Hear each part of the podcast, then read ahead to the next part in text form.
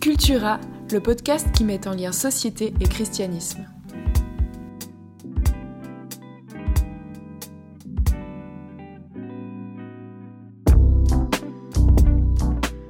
Salut à toi, bienvenue euh, dans cet épisode de Cultura. Et aujourd'hui, euh, on est trois autour de la table avec euh, Philippe. Donc bienvenue Philippe, ça fait plaisir que tu sois là. Salut tout le monde. Comment ça va? Ça va bien, merci. Un grand plaisir aussi pour moi d'être là avec vous. Yes. Trop bien, c'est cool. Et puis bien sûr, mon cher acolyte Yves, comment vas-tu? Ça va, ça va. Il y, a, y, a, un truc, on, saute tout de suite dans le... Pas dans l'épisode, hein, mais je suis surpris aujourd'hui. On, on, est le jour où les mesures sont tombées euh, en Suisse, les mesures liées au Covid sont tombées. Je suis surpris parce que je m'attendais à des démonstrations de joie hier soir au moment de l'annonce du Conseil fédéral. Je m'attendais à, tu sais, quand, quand, la France a battu la, euh, quand la Suisse a battu la France, pardon, euh, il y avait tout le monde dans la rue. Et moi, je m'attendais un peu à ça. Je me suis dit, c'est un peu la fin de la guerre, les gens vont. Et j'ai trouvé que c'est très raisonnable en fait. Du coup, ce matin, je voyais le sourire des gens un peu plus. On savait qu'il y avait une joie un peu, mais, mais Mhm. je- je- comment ça se passe pour vous, cette fin de, des mesures Covid? Pour le moment Ah, je Ça crois vous a surpris on a vraiment bien intégré euh, ce, ce principe de l'optimisme prudent. Et je crois qu'on est à fond là-dedans en fait. C'est une démonstration d'optimisme prudent. Oui, c'est ça. Ouais. ça. Je, je Ouais. pense que si tu n'avais pas les réseaux sociaux, ça aurait presque pu passer inaperçu cette annonce. Hein. C'est vrai. Franchement, euh, Non mais c'est vraiment ça. Après, j'ai l'impression qu'il y a un peu ce truc aussi, genre, on n'a pas forcément euh, d'ennemis qu'on a vaincus, tu vois. c'est vrai. Genre, euh, c'est pas genre, oh les Français, qu'on vous a battus, vous êtes un pays dix fois plus grand que nous, puis on vous a battu quand même. Non, il y a un peu ce truc, euh, genre, ah bah, C'est vrai. Ouais. L'ennemi était invisible et peut-être que la victoire du coup est aussi assez invisible. C'est vrai. Ouais. Et, et on nous a quand même rappelé aussi, l'ennemi n'est pas vaincu. Exactement. Donc, Ouais. euh, juste on, doit, faible. on doit faire avec lui, il y a une meilleure immunité, euh, on a moins de soucis par rapport euh, à la surcharge dans les hôpitaux, par rapport Mm. à la mortalité euh, potentielle de, de Ouais. la maladie, mais il y a toujours cette maladie. Donc, euh, c'est vrai que c'est une victoire à demi-teinte, euh, avec un Par contre, je pense qu'on va, on va, en tant que Suisse, euh, des fois, euh, qui ont plein de privilèges dont on, on profite plus trop, je pense que là, on va vraiment profiter. les, les- les- les restos, les rencontres. euh, Honnêtement, moi j'aime les chiffres. Mais de manière peut-être tout intérieure. Très suisse.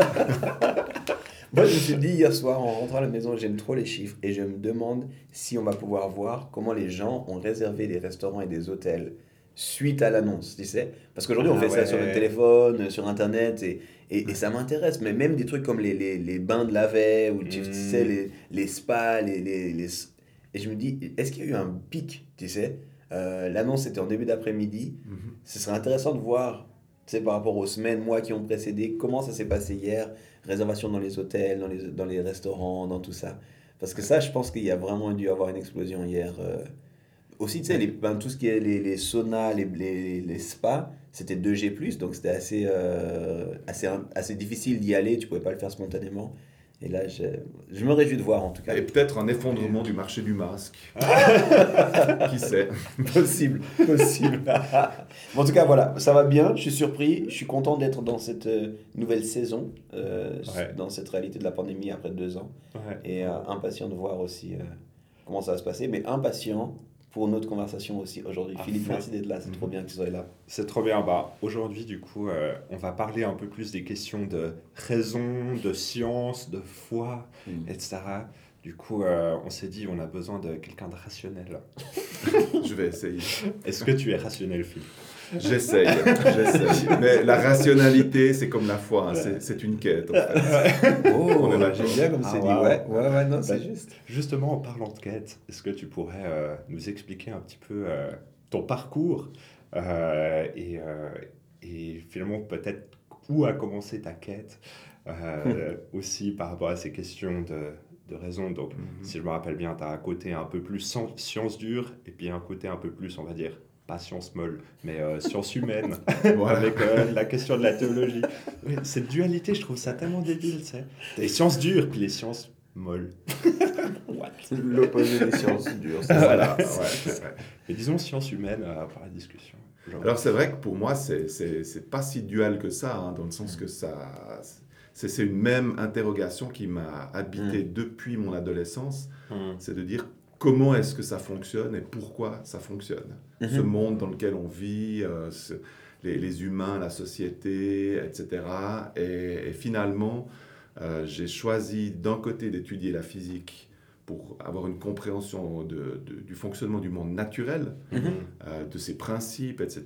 Et puis d'un autre côté, j'ai aussi creusé la question de Dieu, Mhm. euh, dont on avait parlé pendant mon catéchisme à, à l'Église réformée, euh, et que j'ai ensuite approfondi avec euh, des chrétiens qui étaient dans ma classe au gymnase à l'époque, Mm. euh, et qui m'ont montré finalement qu'ils pouvaient avoir une relation avec Dieu personnelle, intime, euh, et qui donnait à leur vie finalement un, sens et une, une compréhension du pourquoi. Mhm. Et donc moi j'ai vraiment poursuivi ces deux euh, rails, comme j'aime dire, ces, ces deux rails dans ma vie, euh, Ouais. euh, qui sont d'un côté la science, la, physique, et de l'autre côté la théologie. Donc Excellent. vraiment, je- voilà. Hmm. Après c'est vrai que c'est tout un, un job de garder les, les deux rails sans, qu'ils s'écartent jusqu'à ce que ça devienne douloureux. Et en même temps, c'est dans le même cerveau que ça se passe. Donc, c'est c'est tout à fait. C'est pour ça que je dis que c'est naturel pour moi de, mettre ces deux choses ensemble, euh, parce que j'ai pas l'impression de devoir être différent Mhm. en fonction des, des choses sur lesquelles je réfléchis. Mais je réfléchis bien sûr avec les deux approches sur, sur ce qui se passe dans ma vie. Excellent, ouais. Mais Wow. tu avais été assez loin aussi euh, en physique, non? Alors, Enfin, un peu plus loin en physique ouais. euh, qu'en théologie. Ouais. Euh, effectivement, en physique, ben, j'ai été jusqu'au doctorat en, en optique biomédicale à l'EPFL. Ce qui m'a donné un peu euh, un aperçu de comment fonctionne aussi le monde scientifique sur le terrain. Et ça, c'est Mhm. assez important quand même. Mhm. Ouais. Euh, parce qu'en fait, il y a vraiment d'un côté un fonctionnement euh, scientifique, du milieu scientifique, avec euh, ses projets, ses financements, ses publications, etc. Mhm. Mm. Euh, ces avancements finalement, après qui partent dans des technologies qui, voilà, qui impactent notre vie. Mais il y a aussi ce qu'on représente du monde scientifique avec toutes ces réflexions très, euh, très méta comme ça sur euh, l'univers, euh, Dieu, etc. Mais, mais je trouve que c'est souvent des choses assez, assez séparées. Mhm. C'est pas dans les labos de sciences qu'on discute forcément euh, le plus de ce genre de questions. Ouais, Et ça, ça, il faut en être conscient. Et ça m'avait frappé quand même euh, sur le moment. Euh, c'est des questions qui sont souvent plus de l'ordre privé, qu'on peut discuter quand on commence à connaître certains scientifiques en disant ah, Et toi, comment tu.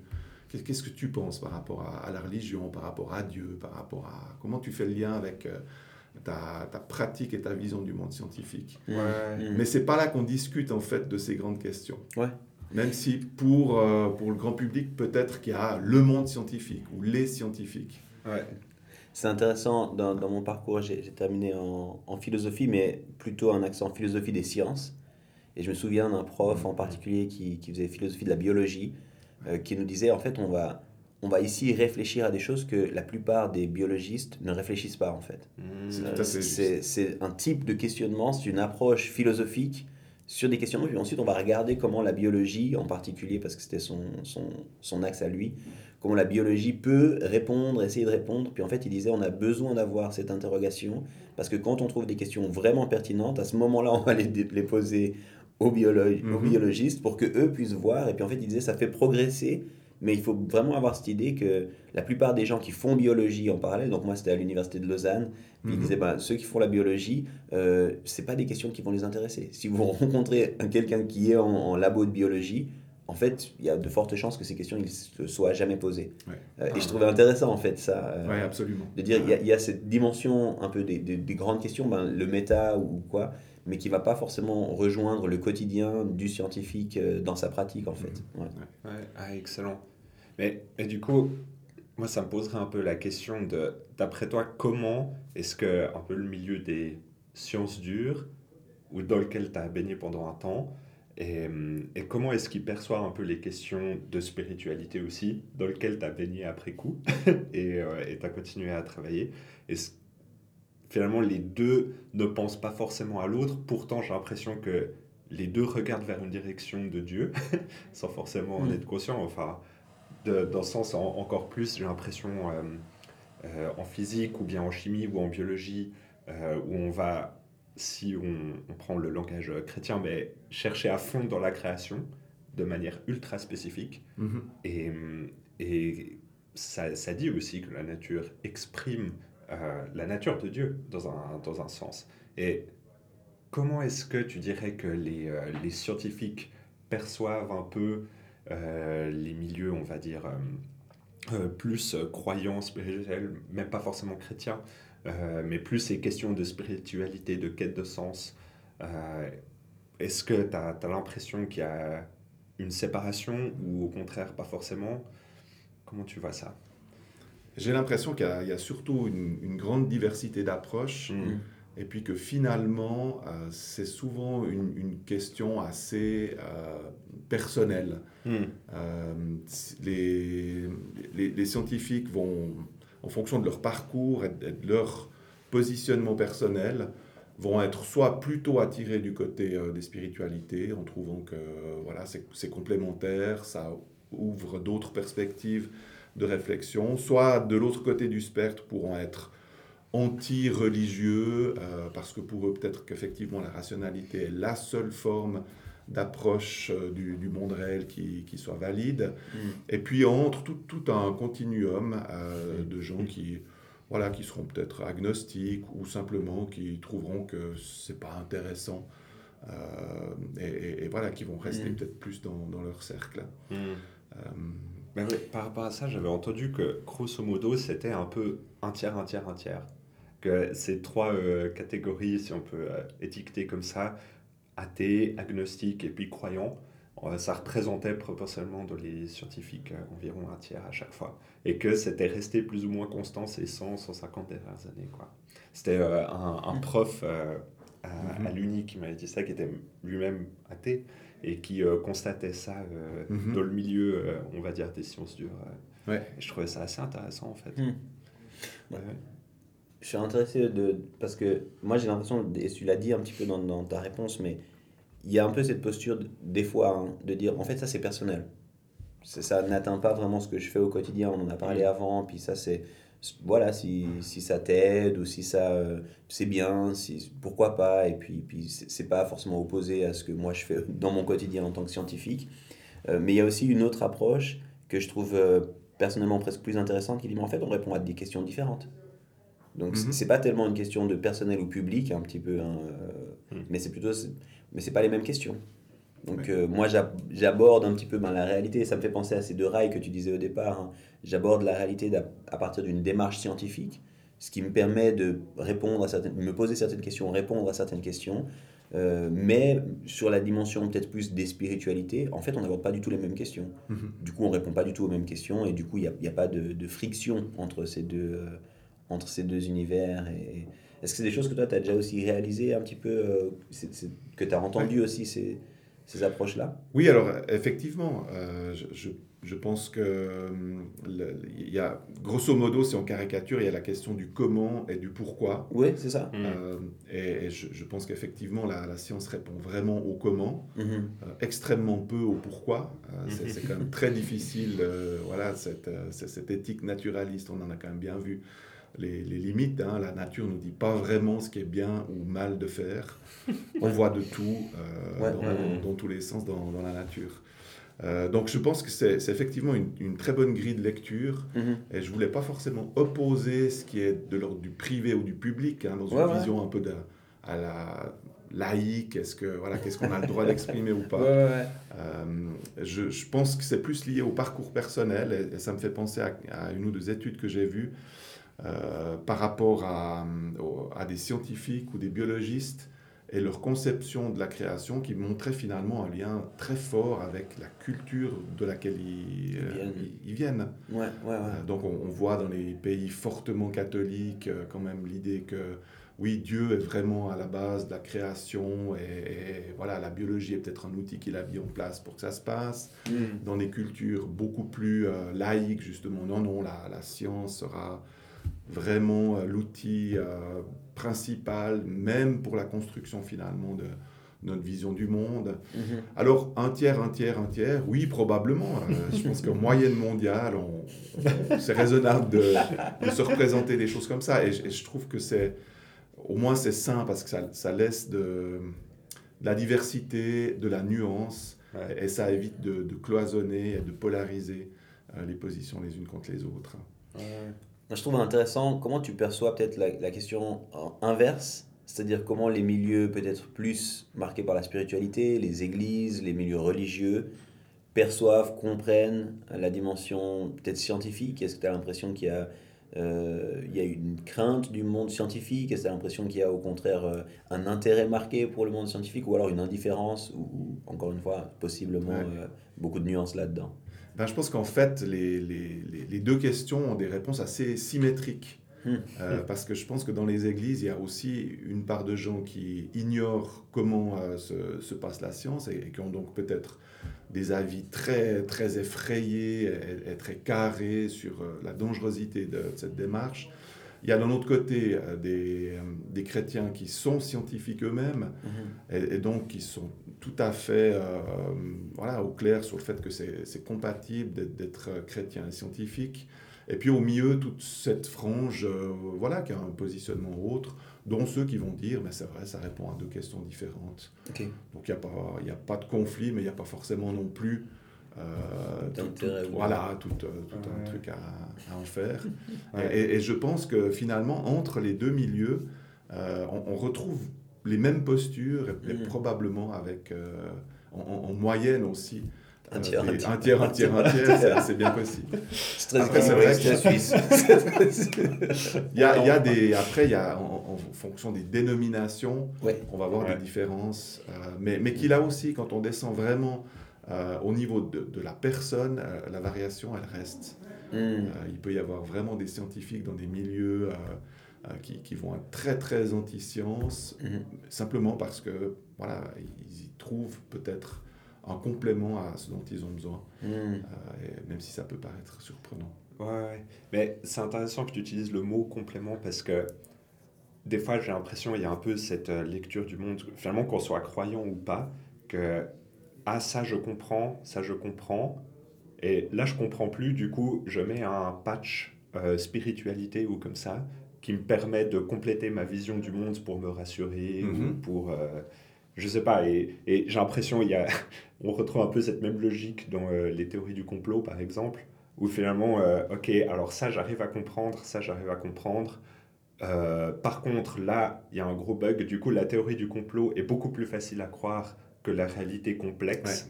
Et, mm. et, du coup, il y a un peu ce système de croyance qui se met en place comme pour lisser un peu, on va dire, notre vision du monde pour qu'elle soit plus mm-hmm. facilement perceptible j'ai hmm. je pas un peu comme une logique c'est un peu cette tu utilises euh, comme patchwork la spiritualité tu vois c'est cette idée que finalement on appelle Dieu tout ce qu'on ne comprend pas encore euh, scientifiquement parlant ouais. Hmm. Euh, et, et, donc c'était l'hypothèse mais, mais comme ça a été dit ça, ça, a plutôt échoué que plus on nous connaîtrait en science mhm. moins on aurait besoin de croire en Dieu comme si c'était effectivement un palliatif ouais. les origines de l'histoire et, et, de la science des religions partait un petit peu de ce présupposé avec des sociologues notamment qui disaient ben, en fait quand on le regarde alors c'était au début aussi de la découverte du monde euh, un peu large mais ils disaient ben plus on a des sciences moins on a de religion. Dans les endroits où ils n'ont pas de science euh, ils croient dans plein de choses. Et puis nous on est arrivé à une ère où on croit un peu dans moins de choses mais on a quand même encore besoin de croire quand on aura finalement répondu grâce aux sciences à toutes les questions, mhm. il y aura plus besoin de croire. Euh, il y avait un peu cette, euh, cette idée, mais comme tu dis, ça n'a pas tenu la route en fait. Parce que ben, on a continué à découvrir des choses en science, on a continué à comprendre, à expliquer, à pouvoir mettre le doigt sur des choses en science. On n'a pas l'impression pour autant qu'il y ait moins de croyances aujourd'hui. Euh, peut-être même au contraire. Peut-être même au contraire. Donc, donc, c'est en tout cas cette grille de lecture semble aujourd'hui être de moins en moins vérifier sur le, sur le terrain. Et même, j'ai l'impression que ça va contre la logique intrinsèque à la science, dans le sens que plus on découvre des choses, plus on se rend compte qu'on ne comprend pas plein de choses aussi. Il y a Absolument. Un ce truc, euh, encore plus en physique, j'ai l'impression. C'est euh, assez ce que j'avais envie de dire, c'est qu'en fait, euh, autant Dieu est un mystère, autant le monde mm. est, est, un mystère dans son fonctionnement. Mm. et après, c'est toujours le poids qu'on va mettre sur ce qu'on connaît déjà ou, ce qui reste encore à connaître. Et je pense que là, on doit faire preuve d'humilité. Euh, autant, de temps en temps, on n'a pas assez de mystère euh, du, côté de Dieu, donc on le, définit et là, on, risque finalement de le former à notre image.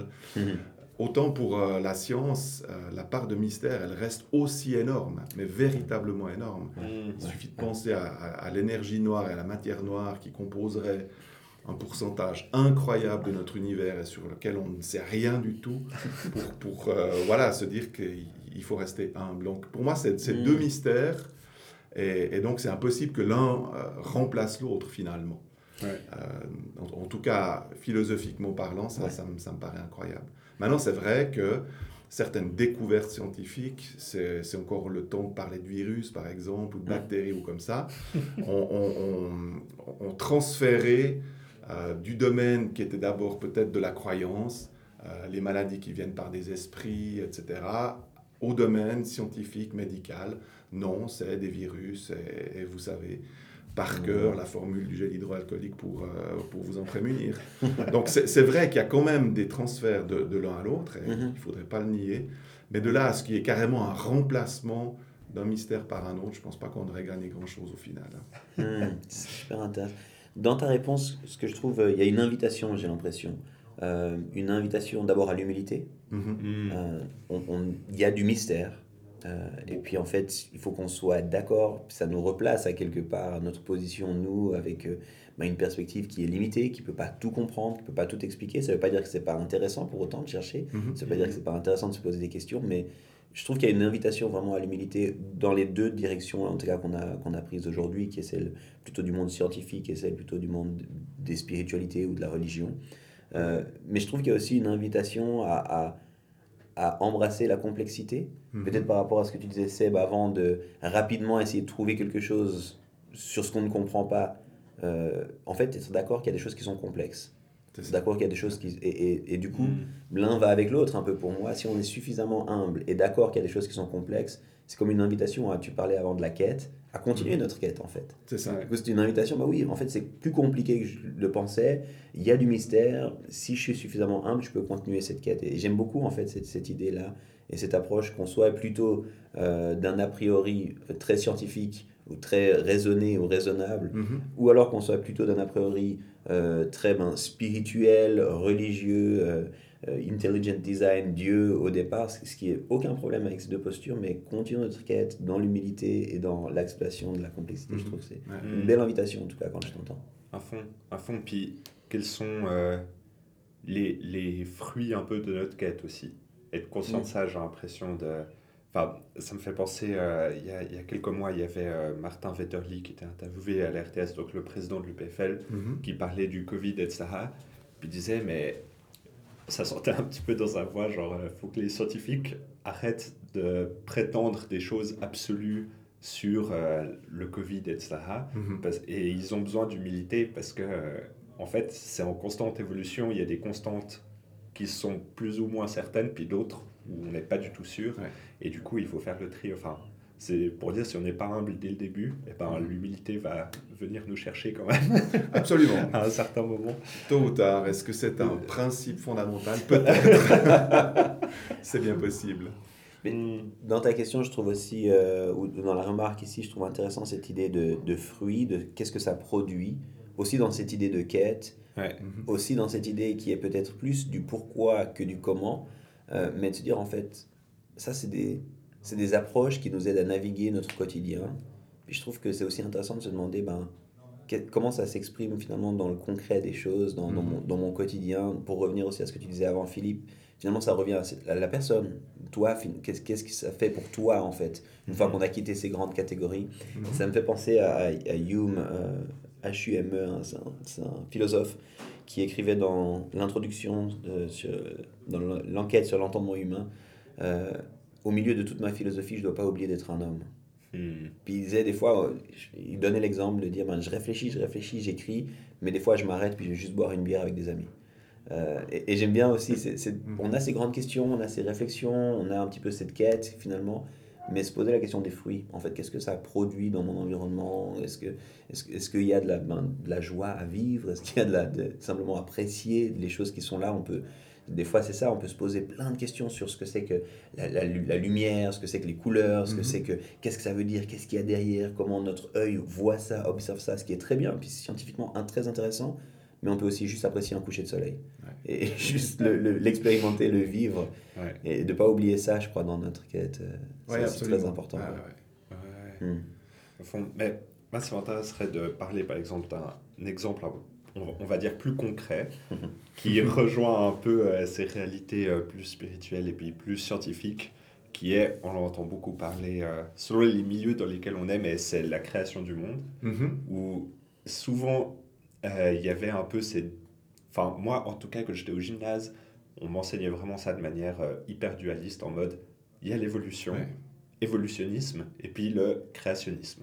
Et puis là aujourd'hui, vu qu'on est à l'école, on va parler de l'évolutionnisme et le créationnisme. Si vous voulez, vous pouvez euh, en parler chez vous, mais on va pas en parler ici. Ouais. Ça, vous pouvez garder ça pour la récréation. D'accord, les enfants D'accord, nous aussi, on fait les vraies choses. non, mais c'était vraiment ça que me disait ma prof de bio au gymnase. Ah, wow. Ah, ouais, ouais, c'est-. Et, euh, C'est presque normal. euh, ouais, ouais. Ouais. Et, et en même temps, je suis mais attends, genre, c'est méga intéressant comme question et, euh, et ça Mhm. pose des vraies questions de fond sur notre vision de- du, euh, du monde, etc. Et je me demandais, bah, toi, vu que tu es aussi prof, Mhm. si je ne me trompe pas, ouais, et ben, euh, peut-être est-ce que est-ce que tu as déjà discuté de ça avec des élèves ou en dehors de l'école? Si on t'a dit de parler de ça à la maison euh, ou comme ça, que, comment est-ce que tu, tu vois cette question euh, de, de création, évolution, euh, séparation un peu de, de ces termes? Alors, c'est clair que le, le mandat de l'école vaudoise, il est, il est très clair pour l'école. C'est vraiment la vision scientifique Ouais. euh, qu'on qu'on doit amener dans, dans nos cours de physique, de biologie, de chimie. Euh, donc ça, ça repose la, la question différemment. C'est finalement euh, quelle est la part scientifique du créationnisme? Ouais. Parce que ça, on pourrait Hmm. quelque part en parler si, si cette part était significative. Il semble qu'elle ne soit pas si importante que ça. Euh, malheureusement, et c'est peut-être pour ça que finalement on ne peut pas trop en parler. C'est Ouais. intéressant aussi parce que ça, c'est une clause qui a été reprise dans les conditions pour que les églises évangéliques soient reconnues euh, d'intérêt public. Euh, Mm. Elles, Ah, elles ne doivent pas s'opposer à ce que euh, l'école enseigne euh, la vision scientifique euh, du, euh, des, des sciences, des, choses qui ont été, qui sont démontrées. Je ne sais plus Ouais. la tournure exacte, mais en, en gros, c'est vraiment ça que ça veut dire. Donc, ils ne veulent pas reconnaître des, des églises qui frontalement s'opposeraient finalement à, à ce que l'école enseigne. Euh, notamment par rapport aux, aux branches scientifiques. Hmm. Mais- Donc, donc là, au niveau de l'école, euh, c'est vrai que les choses, elles, elles sont très claires. Euh, moi, j'enseigne euh, en général dans, dans mes premiers cours du, du Big Bang à nos jours, hein, au, Mhm. au niveau scientifique. Et puis, c'est vrai que ce que je peux dire et ce que je dis, c'est que avant le Big Bang, la science ne peut rien dire, en tout cas jusqu'à ce jour. Peut-être que un jour, ça changera, mais c'est vrai que dans le paradigme, avec cette singularité temporelle au moment du Big Bang, ça veut dire que voilà, la cause première, là, elle est inaccessible aux sciences si elle existe. Et donc, à partir de là, c'est le- les religions qui peuvent, la philosophie, qui Mhm. peut apporter euh, une réponse ou des hypothèses. Ouais. Et je me souviens d'avoir eu un, un retour une fois d'un élève qui m'a dit Ah, mais ça, j'ai retenu dans les cours. Et puis j'y ai repensé quand j'ai fait ensuite une démarche avec Dieu en me disant Ah oui, c'est vrai, j'avais un prof qui m'avait dit que, etc. Hmm. Donc donc c'est c'est intéressant. Pour moi, c'est une question vraiment aussi d'honnêteté scientifique, hein, finalement, Tout à fait. de, de, de, de, donner les limites euh, aussi des, des modèles qu'on présente, des choses qui ne jouent pas encore, etc., où il y a, où il y a de la recherche. Ouais. Euh, Ouais, excellent. Ouais, donc mais- ça, c'est ça, c'est assez clair au niveau de l'école. Ça ne me pose pas forcément un, un grand problème. Euh, Mhm. C'est vrai, alors que peut-être que d'autres, euh, ben, on sait, hein, montent aux barricades Mhm. euh, par rapport à ça. ouais. Sur ce sujet, il y y a tellement de choses que je trouve fascinantes. Encore une fois, moi j'ai beaucoup plus connu la démarche philosophique, puis on Mhm. s'est posé des questions aussi à ce niveau-là. Puis c'était intéressant d'en arriver en fait à la conclusion, et puis on avait vu notamment euh, différents scientifiques qui disaient, mais en fait à chaque euh, nouvelle découverte, chaque nouvelle percée finalement dans le monde scientifique sur euh, les origines du Mhm. monde, ça laisse la place à beaucoup d'hypothèses créationnistes en fait. C'est-à-dire qu'il y a encore beaucoup, beaucoup, beaucoup, beaucoup de questions qui restent ouvertes sur l'évolution, sur certains Mhm. moments. Euh, et on n'a pas encore répondu à toutes ces questions-là. Ouais. Et, et du coup, mais, mais ça fait encore une fois cette différence entre ben, juste dans la pratique et puis dans le quotidien des choses. Voilà, il y a, il y a des théories qui semblent avérées, qui sont, euh, Mhm. qui sont étudiées, qu'on peut expliquer, mais ces théories, il y a encore des choses qui restent là. Euh, on n'a pas tout répondu et puis euh, on aurait tort. Mais pour moi, ben, ça revient aussi à cette idée de la complexité. Ça, c'est embrasser la complexité des choses. Ouais. Et peut-être qu'à un moment donné dans le parcours, et ça on le sait aussi en tant que parent, on ne peut pas toujours présenter la complexité. Des fois, on doit aussi simplifier euh, et donner quelque chose de simplifié. Alors, euh, absolument. D'ailleurs, c'est quelque chose. euh, c'est vrai qu'avec la théorie du Big Bang actuelle, euh, c'était en fait une des premières suspicions qu'on a eues par rapport à cette théorie, hein, puisque c'est quand même un moine catholique qui, a, qui en a posé les fondements. Mm. C'est que ce soit de nouveau un essai de la religion de revenir par la petite porte euh, pour euh, finalement remettre Dieu dans, dans l'équation quelque part.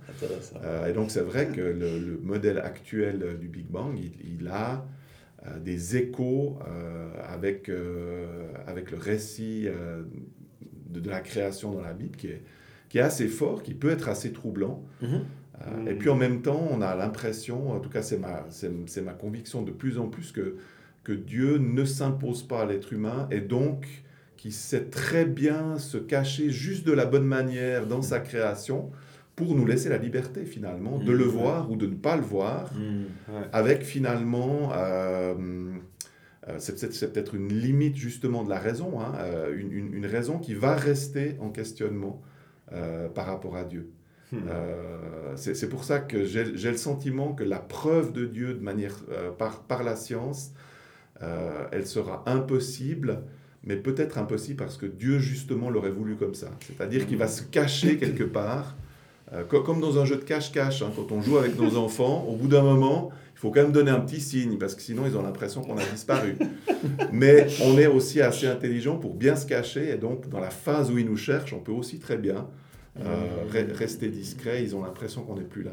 Ouais. Et, et- cosmique. voilà, et, et c'est pas, on pourrait s'imaginer que Dieu finalement a, a un côté pervers, hein, de, parce, parce qu'on le cherche et il désire nous voir, qu'est-ce qui se passe, mais c'est peut-être aussi simplement pour nous laisser encore la liberté de Mm. croire ou de ne pas croire, euh, et donc le choix de voilà d'entrer en relation avec lui.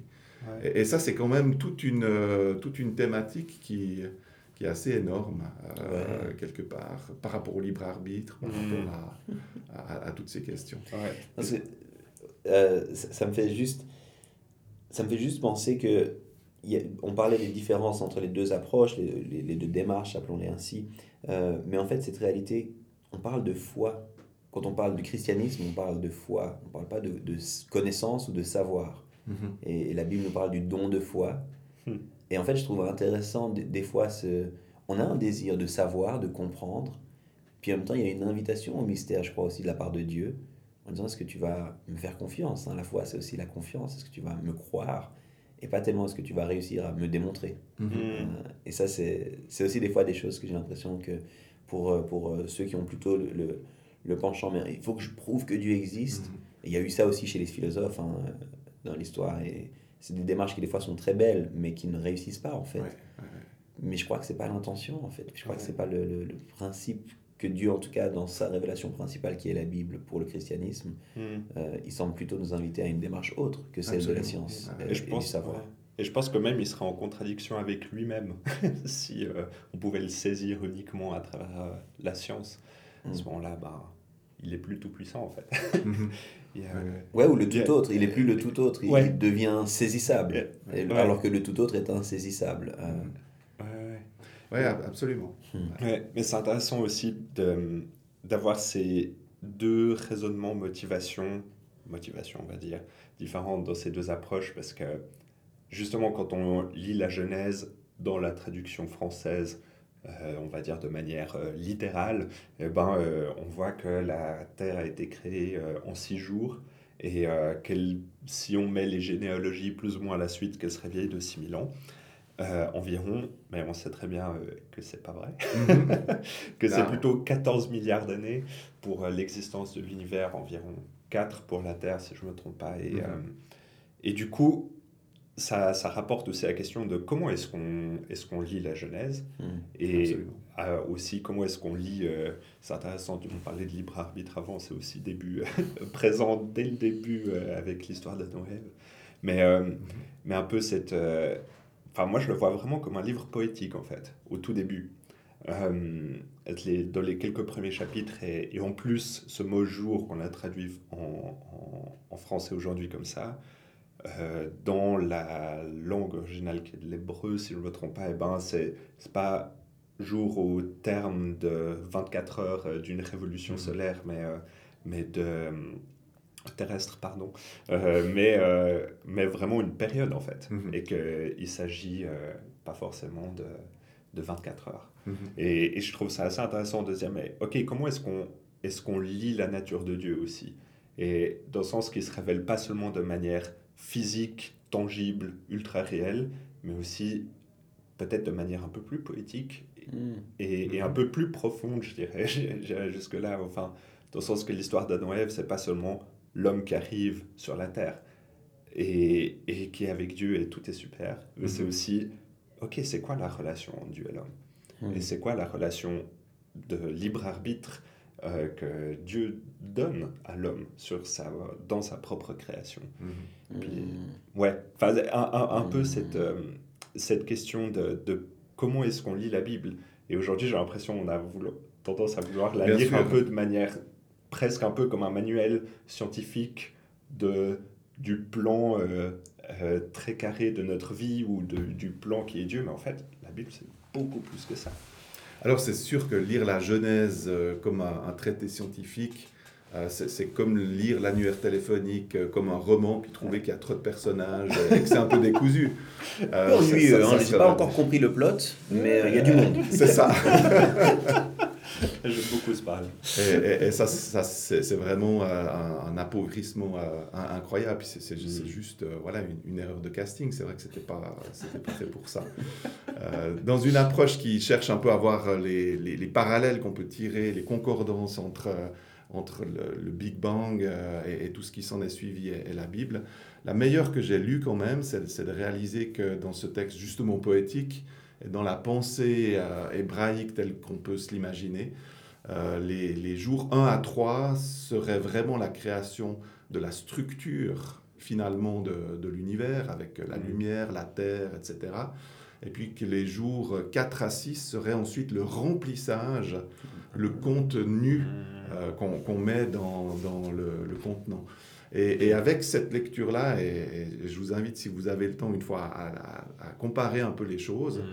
Euh, et si on les agence, du coup, en jour plutôt 1 qui se remplit avec 4, ensuite 2 qui se remplit avec 5 et 3 qui se remplit avec 6, on, on arrive dans quelque chose qui, voilà, qui nous rappelle euh, ce Mm. ce qu'on nous dit au niveau de, du Big Bang, c'est-à-dire d'abord une, une Terre qui, qui se solidifie après avoir été en fusion, euh, l'arrivée de l'eau, la vie qui démarre d'abord dans l'eau, qui ensuite vient sur Terre avec euh, les végétaux, les animaux.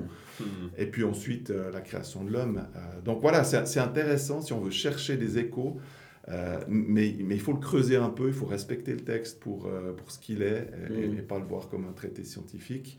Ouais. Et puis une fois qu'on a vu ces concordances, on n'a encore pas une preuve, évidemment. Ouais.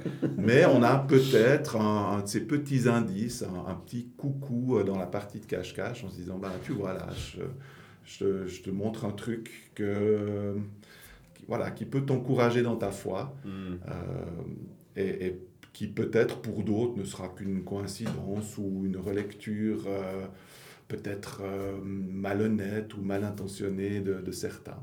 Hmm. Euh, c'est, c'est- voilà. Mais j'aime beaucoup ce que tu dis, puis je, je repense à la- un petit peu à ce qu'on a dit avant.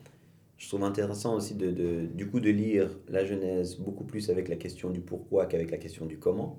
Si l'intention c'est pas Mm. c'est pas celle de répondre au comment, mais de répondre au pourquoi, ben Ouais. lisons-la avec cette question à l'esprit beaucoup plus que le comment. Euh, mais, mais aussi, tu, tu donnais avant l'analogie d'un d'un parent qui joue à cache-cache avec son enfant.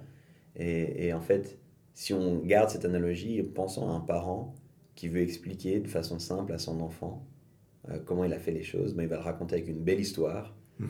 euh, qui n'est pas une fausse histoire, Mhm. mais qui est une belle histoire pour qu'à la hauteur de l'enfant, l'enfant puisse appréhender puis avoir les outils nécessaires pour naviguer Mm. euh, son quotidien Mhm. sans forcément comprendre tous les tenants, les aboutissants euh, de chacune de ces étapes, de chacune de ces choses. C'est- assez intéressant si on le lit comme ça. Ouais. Et euh, pour rebondir dans ce que tu disais par rapport au mot jour, enfin au mot qui a été traduit jour, étape, en fait c'est aussi intéressant, tu, tu, tu en as fait mention, mais qu'est-ce que c'est qu'une journée pour nous? C'est quelque chose qui est vraiment spécifique, marqué dans le temps, lié aux astres. mais quand on lit le récit de la création, les astres ne sont pas là au premier jour. Mhm. Mhm. Si on lit simplement, même en français, sans, sans, sans avoir les outils pour revenir, les astres Absolument. arrivent beaucoup plus tard. Ouais. Donc qu'est-ce que c'était un jour quand il n'y avait pas, des- pas les astres? Ça reste quand même confus. Enfin, Ah, absolument. C'est des questions qu'il est bon de se poser.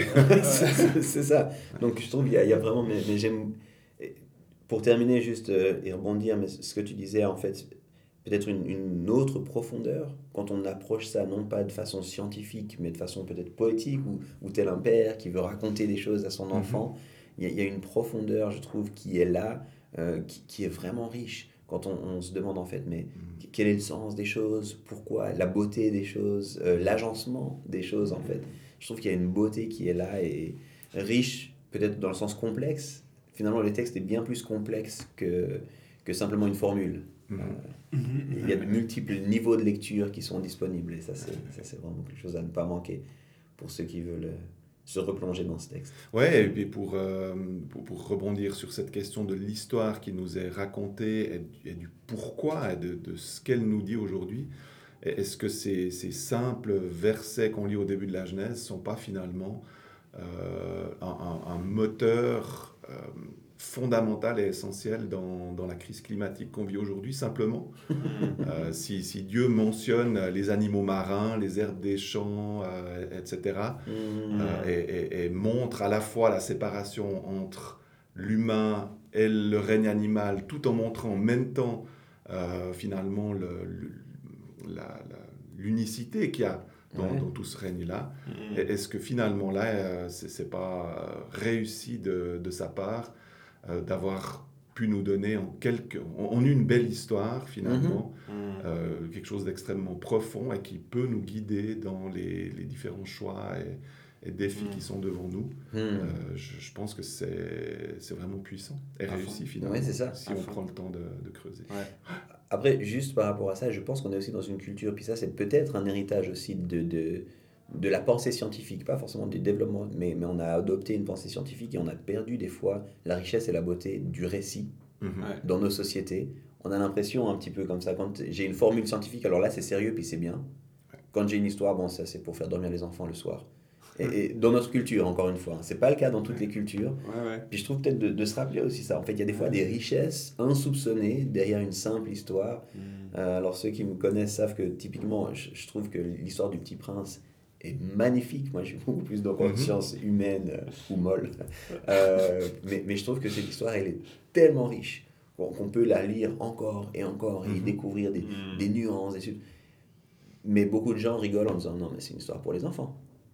C'est- dommage en fait de réduire une- histoire comme ça, mais c'est peut-être aussi un, un héritage d'une d'une pensée scientifique, encore une Mhm. fois, euh, pas d'une approche, mais d'une pensée Mhm. qu'on a beaucoup poussé finalement dans, dans notre désir de comprendre, de maîtriser, peut-être de, Ouais. de connaître. Ouais, Ouais, j'aime bien euh, le lien que tu fais aussi avec euh, la question du dérèglement climatique, etc. Mm. De, Hmm. euh, c'était un économiste tchèque qui est chrétien aussi, Thomas Sedlacek, qui s'appelle, il, il parle de la chute, donc Adam et Ève qui mangent le fruit comme le premier acte de surconsommation de l'humanité. Et je trouvais ça assez intéressant un peu de cette idée de, en fait, on a littéralement aujourd'hui, on a aussi tendance à surconsommer les fruits de la Mhm. terre. Oui. Et en fait, ça, ça va créer notre propre chute. Et je Mhm. crois qu'il y a, franchement, le, il le parlait, il n'est pas cherché très loin, je crois, mais il y a un peu cette réalité-là. Hmm. Mais pour autant, Dieu ne nous abandonne pas non plus.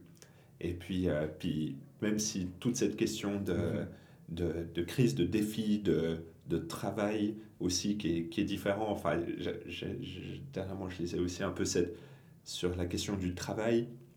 On va faire un épisode euh, là-dessus prochainement, euh, de, qui- est le, le, travail dans la Genèse.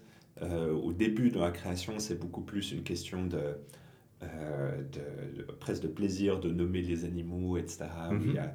Où, tu as l'impression de faire partie et il y a vraiment une cohérence dans l'ensemble. Et puis le travail après la chute, il est beaucoup plus pour nous ramener à l'humilité de l'être humain qui est Mhm. totalement soumis à Dieu et en même temps un, un- un Mhm. peu séparé de lui aussi. Et, et je crois que hum, par rapport à la question, on va dire, sociale du dérèglement climatique et dans les, laquelle on va arriver, euh, je pense, ces, ces prochaines années aussi, on va, je pense, plus être dans la question du, de- de- du deuxième travail euh, Mhm. Mhm. après la chute, du retour Le, à la le terre, travail, euh, presque. ouais, tripalium, torture. euh, C'est positif, Ah ouais, positif, on se réjouit. Voilà. Tripalium, ça veut dire quoi, tripalium? C'est l'origine du mot travail, euh, sauf erreur. Et, effectivement, c'est c'est lié en fait à, à- voilà, à l'étymologie de torture. Ok. Mais vous en discuterez avec Ouais, ouais. euh, votre, euh, votre prochaine invité. J'avais pas mal de choses à dire. Ouais, j'avais entendu que c'était aussi le, le travail de l'accouchement. Euh, l'idée du travail euh, qui, qui est décrit euh, Hmm. plus dans, dans la jeunesse de- du travail dur, mais qui donne naissance à, Mhm. à, euh, à- à des choses nouvelles. Et puis, enfin, c'est ce que Dieu dit à Ève, dans le sens que ça sera dur de porter des enfants. Donc, Hmm. Je me suis pas encore penché sur toutes ces choses-là, mais je me réjouis. je me réjouis.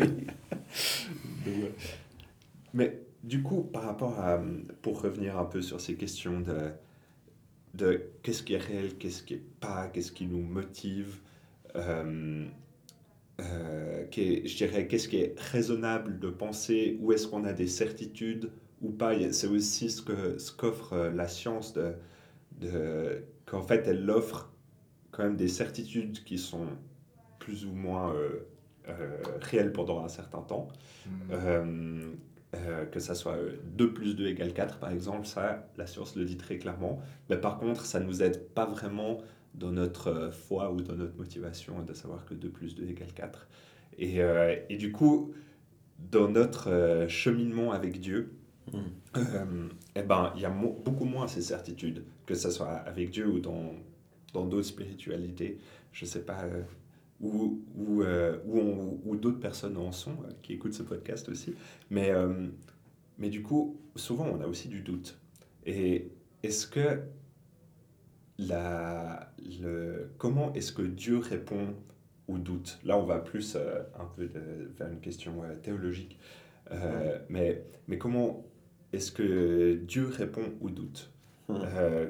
Euh, en dehors des certitudes que peut donner euh, la raison d'une certaine manière C'était un peu une petite question que, que je me posais peut-être Ouais. pour euh, gentiment finir ça. Donc, tu as quand même dit une petite question. Ouais, ouais, petite Oui, question. là, voilà. Non, mais en deux minutes, ce sera réglé. Il n'y a pas de problème. hein. C'est sympa de finir par les questions évoquer- faciles. Il a évoqué la question, ça lui a pris 5 minutes. Il a dit c'est le genre de petite question que j'avais aussi envie pour finir. Oui. Tu veux juste euh, rap- rapidement répondre? Très rapidement. Mais j'aimerais d'abord rebondir sur la question de la certitude en science. Ouais. Et, et j'ai le sentiment que c'est en tout cas pas le bon mot. J'ai l'impression que la, la science n'offre pas de certitude. Ouais. Hmm. Euh, pour moi, la science, elle offre des, des, des- des parcelles de rationalité. Ok. Ouais. Et ces parcelles de rationalité, une fois qu'on a, on a fait le boulot, on en connaît aussi les limites. Euh, c'est typiquement euh, la, la vision de- mécanique de Newton qui finalement doit être étendue par Einstein, etc. Euh, et, chaque fois, on a donc une rationalité, on comprend, on a des équations, mais qui ont leurs limites et qu'on va Mhm. remettre ensuite, peut-être, euh, on ne sait pas quand, mais parce qu'on a buté sur quelque chose où, où ça ne joue pas, qu'on va remettre dans un cadre plus large. Donc on va étendre le domaine de validité avec une nouvelle approche dans Hmm. laquelle finalement ce qui était juste jusque-là le reste, hein, mais, mais dans, dans, dans sa limite. Donc on, on procède un peu par cercles, cercles comme ça, hein, qui, qui s'ajoutent les uns aux autres, Hmm. en se complexifiant. C'est pour ça que maintenant on est dans des trucs inexplicables euh, facilement avec la physique quantique, la cosmologie, etc. Euh, mais finalement, ça dit quelque chose sur la certitude. Est-ce que je peux être certain euh, de, de Mm. la loi de Newton qu'on voit au gymnase? Eh ben oui et non. Mais, mais c'est- pas juste oui, parce qu'il y, a des- il y a des situations dans lesquelles ça marche pas. Mhm. Et puis on, on l'a dit aussi par rapport au Covid. hein. Qu'est- Qu'est-ce qu'on sait vraiment Euh, Est-ce que les scientifiques doivent pas de temps en temps être quand même un peu moins catégorique par rapport à, à ces certitudes? Et donc le doute, il, il, est là, pas dans le sens euh, trop fort du terme où il faudrait remettre en question toute la science parce que peut-être que finalement c'est fallacieux, c'est voilà, Big Pharma et tout. Euh, mais, mais, mais, dans le sens de se dire, ok, là je sais quelque chose, mais, mais quelles sont les limites de ce savoir? À partir d'où est-ce que ça, ça joue peut-être plus et quelles sont les hypothèses? Ouais. ça, ça, je dirais que ça, c'est le niveau de certitude qu'on a euh, d'un point de vue scientifique. Maintenant, d'un- d'un point de vue théologique, on Mm. pourrait argumenter aussi qu'il y a des certitudes. Dieu est amour. Ça, est-ce que ce n'est pas une certitude? Est-ce que ce n'est pas quelque chose qui est euh, parfaitement ancré, etc. Après, bien sûr, le doute, c'est qu'est-ce que moi, je, je suis prêt à donner comme poids à cette affirmation, à cette certitude-là. Est-ce que c'en est une pour moi ou pas? Et j'ai l'impression que théologiquement, euh, euh, Jésus a été assez compréhensif dans un sens par rapport à, au doute, euh, quand on voit comment il, il- il réinstaure Pierre après sa trahison, ou comment finalement euh, il accède à la demande de Thomas, hein, le, le- le premier douteur euh, de, qui, voilà, dont, dont- dont on a des traces, tout en disant en même temps, bah, la foi, elle, elle est importante, est centrale, et, et il faut qu'elle existe. Hmm. Et, et- et donc, euh, il y, a, il y a une approche de dire oui, le, la- il faut la foi, puis en même temps, elle va rester entachée d'un certain doute, forcément, Mm. à certains moments, en fonction de ce qu'on traverse. Et c'est finalement ce qu'on va faire de ce doute euh, qui va déterminer euh, finalement à, à long terme notre foi, son approfondissement, Hmm. ou peut-être au contraire sa remise en question. Euh, c'est au fur et à mesure des- de ce qui va remettre en question nos certitudes qu'on va aussi progresser. Et là, quelque part, il y, a, il y a aussi un parallèle un peu avec le monde scientifique. Un monde scientifique qui serait trop sur les certitudes euh, finirait par manquer les occasions d'approfondir et de comprendre de nouvelles choses. Euh, voilà, Hmm. en essayant de vivre ça dans une espèce de sérénité quand même. Parce que c'est vrai que c'est une chose d'avoir des doutes en science, c'est c'est souvent plutôt notre boulot que, que toute notre vie. C'en a une autre quand, quand on est touché très personnellement dans, dans notre foi et dans, dans ce qui fait notre, euh, nos convictions, notre vision du monde. Ouais, ouais. Ouais. Je, je- je suis encore en train de réfléchir à, à la première partie de ta réponse par rapport à ces parcelles de rationalité euh, qu'on a et puis l'extension des connaissances euh, en gardant un, un doute raisonnable par rapport à nos certitudes. Euh, je trouve que c'est une invitation à l'humilité, encore une fois. Euh, Je trouve que c'est, vraiment aussi intéressant de, de le voir ben, justement comme un savoir qui s'étend, puis à quelque part, ben, est-ce que je peux être sûr euh, des règles fondamentales de Newton? Est-ce qu'elles sont vraies? Oui, mais Mhm. À, à spécifier, à, dans une certaine mesure, contextualiser aussi euh, dans la sphère de connaissances qu'il avait et qu'on a à ce niveau-là, on pourrait dire, c'est tout à fait juste. À un autre niveau, c'est possible de questionner la, la, la véracité euh, de, de ces mêmes lois fondamentales, ou alors elles doivent se- s'expliquer ou s'appliquer différemment. Je trouve que c'est vraiment, vraiment euh, quelque chose qui nous pousse à l'humilité, quelque chose qui nous pousse dans notre quête aussi. Et Absolument, J'aime beaucoup. Et dans ce sens-là, je vois le parallèle aussi où, à quelque part, le doute raisonnable dans ma foi, ou le doute raisonnable dans le sens pertinent par rapport à ce qui m'arrive Mhm. dans ma foi, va me pousser dans ma quête, en fait. C'est un doute qui va me pousser, qui va me permettre de continuer à rechercher, continuer à marcher, euh, et qui est très, très, très, très important.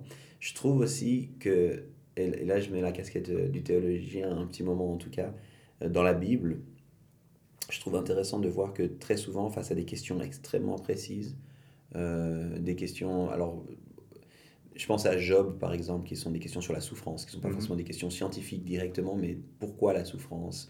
Où est-ce que tu es Dieu? Euh, La réponse de Dieu dans les derniers chapitres de Job est, est une réponse beaucoup plus... Il cherche, il répond pas à la question, il répond par la présence. Mhm. Mhm. Moi, je suis là.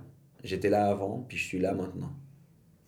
Et est-ce que cette présence va te suffire dans ton doute?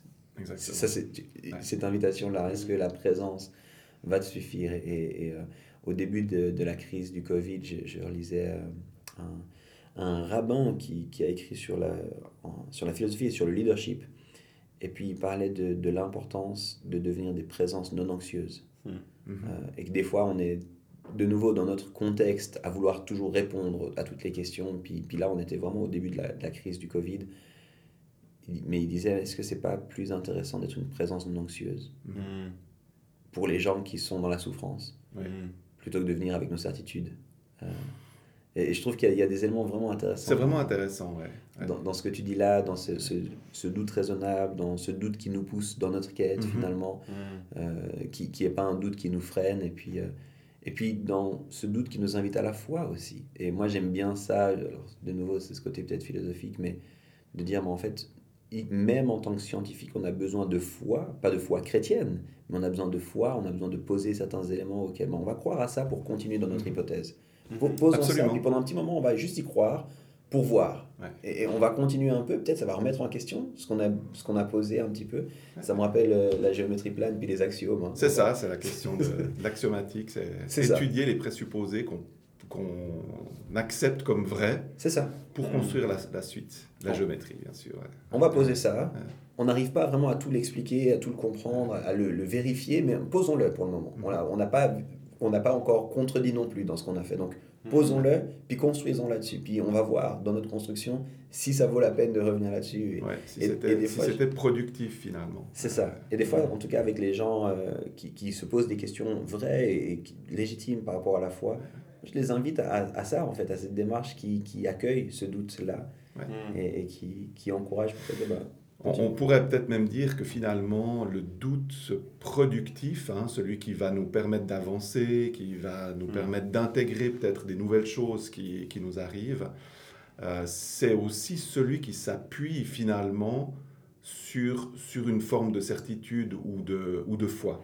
hmm, Euh, Mm. Et ça, c'est aussi vrai en science, parce que si, si on continue à chercher en science, euh, malgré le, le doute sur les modèles qu'on a déjà, c'est parce que fondamentalement, on croit dans l'intelligibilité de la création, Mm. dans le fait qu'on va pouvoir la comprendre, dans le fait, euh, et ça c'est quand même un, objet d'étonnement, que les mathématiques, qui sont une construction purement abstraite, continuent à être de bons outils pour décrire la réalité. Ouais, Et ça, c'est une foi énorme, souvent. Pas forcément conscientisée, Ouais, mais, ouais. mais énorme quand même, euh, qui fait qu'on continue à chercher, qu'on continue même à payer pour cette recherche, parce que le monde n'est pas complètement incompréhensible et, et chaotique. hmm. Et je trouve que dans la foi, euh, euh, dans la, la spiritualité, c'est la même chose. Finalement, on va douter de manière plus, plus productive, si on peut oser ce terme, plus sereine, euh, si, si c'est une remise en question de certaines choses qui s'appuient sur le fondement de Dieu qui, qui existe, Hmm. qui est amour, Mm. euh, et, et donc cette présence de Dieu, non anxieuse, ça j'en Mm. suis sûr, euh, Ouais. de sa part, mais, mais Ouais. qui effectivement va, va aussi nous donner la sérénité pour se remettre en question. Mm. Parce que c'est difficile de se remettre en question quand on est en mode de survie. Mhm. Et ça, on l'a beaucoup vu dans la pandémie. Mm-hmm. Euh, c'est voilà, quand, quand on a l'impression d'être d'être attaqué de toutes parts, c'est pas là qu'on est le mieux. Euh, si on a ce fondement, euh, cette foi de base, on peut ensuite accueillir du doute par-dessus pour intégrer de nouvelles choses de, de manière euh, sereine et fructueuse. Parlons de fruits plutôt que de productivité. Mais je suis fasciné en tant que pasteur, je- ça, ça me fait juste, ça fait tellement écho, je trouve, aux derniers mots de Jésus à ses disciples. Et moi, je serai toujours avec vous. Mhm. Mm. Ce, ce rappel-là, hein, à quelque part maintenant, allez-y, continuez la mission, et moi, je serai tous les jours avec vous. Mm. Et, et je, trouve ça, je trouve que ça fait vraiment écho à, à ce que tu dis là, c'est-à-dire que il y aura des moments difficiles, il y aura des moments d'incertitude, il y aura des moments de doute, mais, mais construisez sur cette réalité que moi je serai avec vous. En fait. Mm. Mhm. Fascinant, fascinant. Je ne vais pas développer davantage, mais merci beaucoup. hein. Mais très très riche. Merci beaucoup. J'ai- J'aime bien cette idée que le doute fait est, est pas forcément là pour nous empêcher d'avancer, mais au contraire, ça peut être un moteur. Et, euh, et que c'est bon d'accueillir ces questions, d'oser aller les creuser, et puis, et puis que finalement, c'est pour que nous, on soit aussi une présence non anxieuse pour les autres Mm. qui, qui se pose euh, un peu ces questions aussi. euh, et même de manière générale qu'on se considère chrétien ou pas, Mhm. d'a- d'accueillir vraiment ces, ces moments de doute et puis d'y faire face et puis euh, d'y aller à fond avec raison, avec simplicité. Et puis, euh, et puis je pense que pour le coup, euh, la foi chrétienne a beaucoup, beaucoup de choses à dire par rapport à ça. Ouais. On arrive gentiment au bout. J'aimerais te poser une, une dernière question qui, je l'espère, sera simple aussi, euh, comme celle qu'on vient d'aborder rapidement. Euh, Est-ce qu'à un moment donné dans ton parcours, des gens, et là je m'adresse peut-être plus à des auditeurs qui, sont, qui, qui se revendiqueraient de foi chrétienne, est-ce que dans ton parcours, à un moment donné, des, des gens dans ton entourage euh, chrétien t'auraient dit attention avec la science, euh, méfie-toi, ou tu vas peut-être perdre ta foi, ou des choses comme ça Est-ce que c'est des choses que tu as entendues ou pas du tout? Euh, oui, oui, oui. Alors c'est quelque chose que j'ai entendu euh, dans, dans mes jeunes années, Mhm. euh, aux études. bien sûr, là, ça, voilà, il faut, faut quand même faire attention. Ou, ou- ou que j'ai entendu dire à des amis, euh, ah, il ne faut pas faire psychologie, euh, ça, voilà, ça, etc. Philosophie aussi, à un moment donné, on ne doit Ouais. plus rien faire. hein. Eh, Exactement. Euh, donc là, je l'ai entendu à, Même à théologie. à ce titre-là. C'est vrai qu'on l'a aussi entendu théologie par ailleurs, ce qui, est, ce qui est quand même assez incroyable. Et puis, alors, je l'ai entendu ces dernières années comme secrétaire général d'une fédération d'églises, Mhm.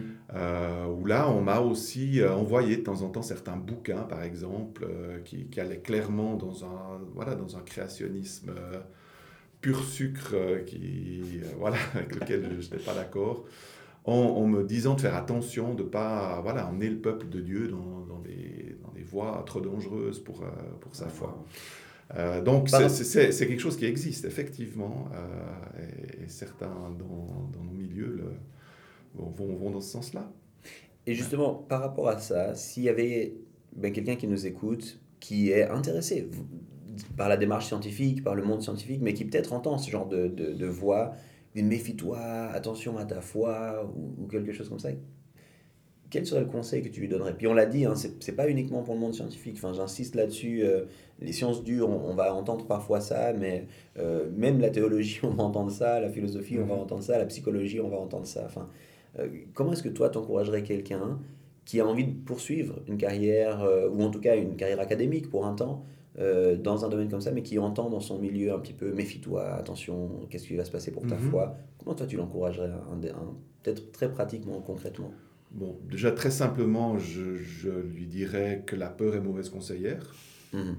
Donc, euh, c'est déjà, il faut déjà se, se poser la question pourquoi est-ce qu'il faut avoir peur? De quoi est-ce qu'on doit avoir peur? Mhm. Euh, et, et ceux qui brandissent cet argument de la peur, finalement, euh, qu'est- qu'est-ce qu'ils veulent vraiment euh, dire là derrière? Mhm. Ensuite, moi, je pense qu'il faut discuter avec des gens du, du milieu. Vraiment, si on peut faciliter, et il y a beaucoup de scientifiques qui sont chrétiens. Mhm. Et donc, c'est pas compliqué de, de trouver des gens avec euh, qui discuter. Mm. Euh, après, c'est un certain cheminement. hein. Il, faut, il faut quand même lire certaines choses, écouter certaines choses. Il y a, il y a un bon nombre quand même de d'objections euh, de la science à, à la foi chrétienne qui, qui ont été émises. Qui, voilà, certaines, il faut les, les démystifier. D'autres, il faut les entendre. Euh, et puis d'autres, il faut les rejeter. Mhm. Euh, et tout ça, c'est un certain travail.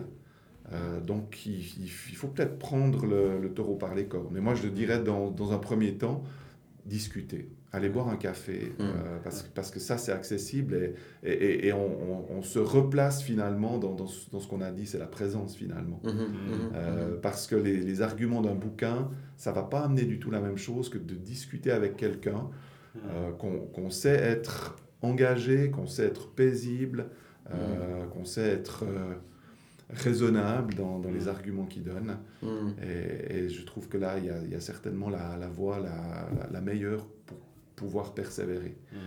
Bien sûr, après, on- il y a beaucoup de choses historiques qu'on peut lire. Il y a quand même un nombre de, de scientifiques chrétiens de, de renom qui, qui est assez impressionnant. Mhm. Ouais. Mhm. Euh, Ouais, excellent. et puis, voilà, prendre un petit peu de recul. Je trouve qu'il faut souvent creuser la question des motivations quand même. hein. Quand on a besoin de défendre la science ou de défendre Dieu, euh, il faut creuser la question des motivations. Et en général, ces motivations, en apparaissant, elles, elles, elles, euh, Perdre du- du- elles perdent du poids aussi Ouais. finalement. Tout à fait. Euh, Merci Excellent. beaucoup. Donc au cas où, euh, allez discuter avec Philippe. Bah, si par vous exemple. vous posez ces questions-là. Mais vous pouvez même venir avec des questions plus compliquées si vous voulez. Ouais. non, mais trop bien. Peut-être, dernière chose avant euh, qu'on close ça, est-ce que tu aurais des recommandations de livres ou de podcasts ou de, de personnes à suivre qui ont, qui ont des choses à dire par rapport au sujet qu'on a creusé aujourd'hui? Alors, j'aimerais évidemment euh, rappeler l'existence du réseau des scientifiques évangéliques. Euh, pour ceux qui sont dans le milieu évangélique, euh, c'est l'occasion d'entendre des scientifiques qui le sont eux-mêmes et puis qui Mhm. sont en même temps euh, des spécialistes d'un domaine ou de l'autre, ou en tout cas qui en invitent. Et puis dans des, souvent avec des, des conférences sur les débats qui sont à l'interface entre, Mhm. euh, entre science et, et foi. Et donc là, il y y a vraiment une, une mine de, de ressources avec vraiment quand même ce- cette, euh, cette option euh, que, que- qui s'est aussi exprimée au travers de ce que j'ai dit, euh, de, de- de- de respect de la science et de la foi, chacune dans, dans ce qu'elles ont à dire et, et chacune dans leur, dans leur démarche. Autrement, pour, pour prendre du, du recul par rapport à la science, moi j'aime beaucoup euh, écouter les productions d'Étienne Klein, Mm. euh, qui est un scientifique et philosophe français. Euh, parfois compliqué à lire, mais je trouve souvent assez euh, accessible euh, quand il est invité euh, dans une émission télé ou un podcast. Donc là, vous le trouvez assez facilement sur, euh, sur Internet. S'il était suisse, on dirait que c'est Étienne Klein. On saura mieux l'écrire comme ça, mais c'est bien. Ouais. Étienne Klein. Et puis voilà, il y, a, il y a quelques chaînes de, de vulgarisation Mhm. Ok. euh, ou d'épistémologie, comme on dit, qui, qui peuvent être intéressantes. Ouais, Voilà, ouais. c'est un peu les, Excellent. les deux repères que, que je donnerais à l'heure Trop bien. Ouais. Trop bien. Bah, merci beaucoup. Merci beaucoup pour euh, ce temps de partage euh, Un grand plaisir, avec toi. vraiment. Et puis, euh, eh ben, je dirais à bientôt pour un nouveau podcast. Yes, à bientôt. Merci de nous avoir écoutés. Et puis encore merci Philippe. À bientôt. Merci. Yes. Ciao.